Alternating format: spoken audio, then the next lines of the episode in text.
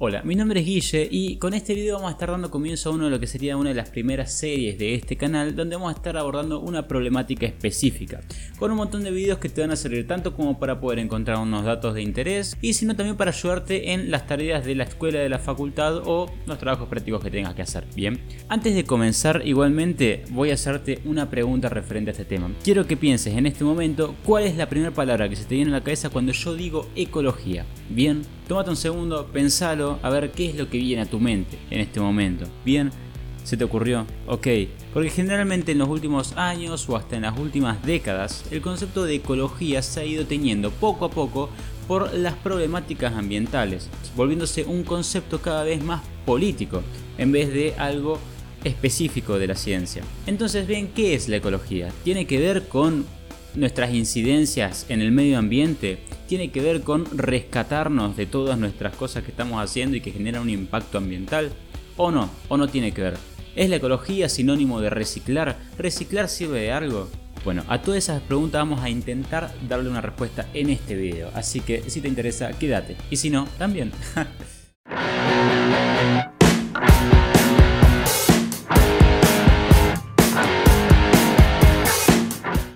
La ecología como ciencia tiene un trayecto, un recorrido que la fue constituyendo que es realmente largo.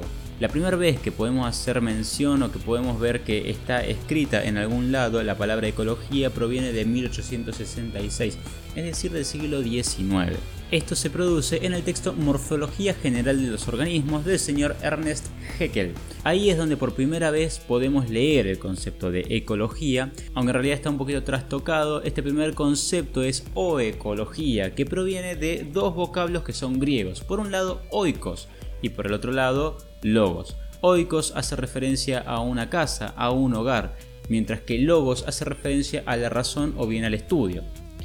En este texto, la palabra o ecología hace referencia a la ciencia de las relaciones del organismo con el medio ambiente, incluidas en sentido amplio todas las condiciones de su existencia. Como podemos ver, el concepto que manejaba el señor Haeckel allá por el siglo XIX no es muy distinto del que tenemos hoy en día. Hoy cuando hablamos de ecología hacemos básicamente referencia a algo muy similar, a la ciencia que se dedica a estudiar las relaciones que existen entre todos los seres vivos, incluidas entre ellos tanto como con el medio abiótico, con su ambiente en el que se encuentran.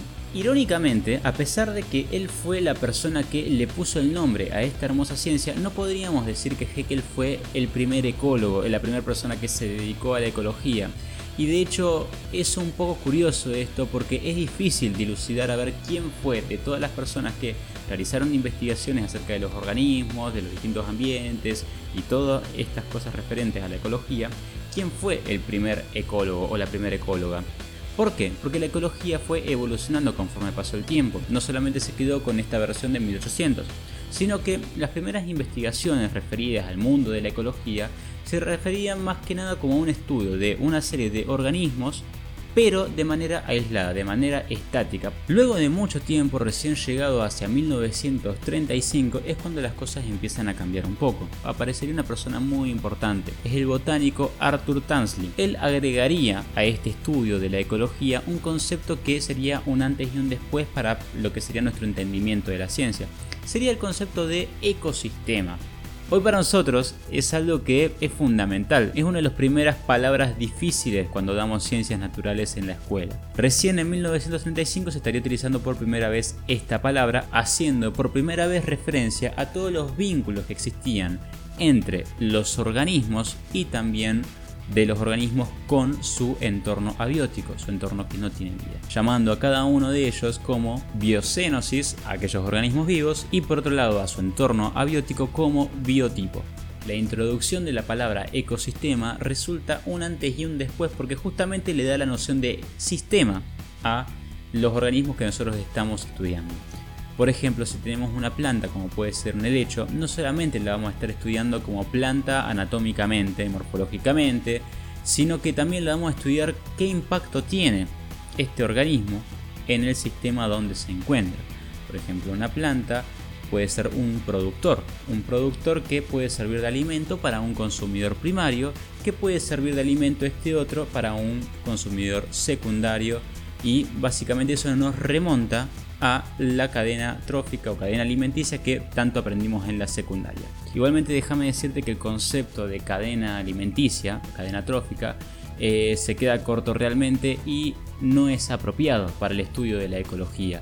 En realidad lo que sería correcto de utilizar sería la red trófica, pero eso lo vamos a ver en un siguiente video, así que suscríbete para no perdértelo. Entonces, bárbaro Villa, hasta ahora venimos viendo bien desde dónde viene la ecología, qué es la ecología como ciencia, pero ¿por qué entonces la relacionamos con las problemáticas ambientales a la ecología?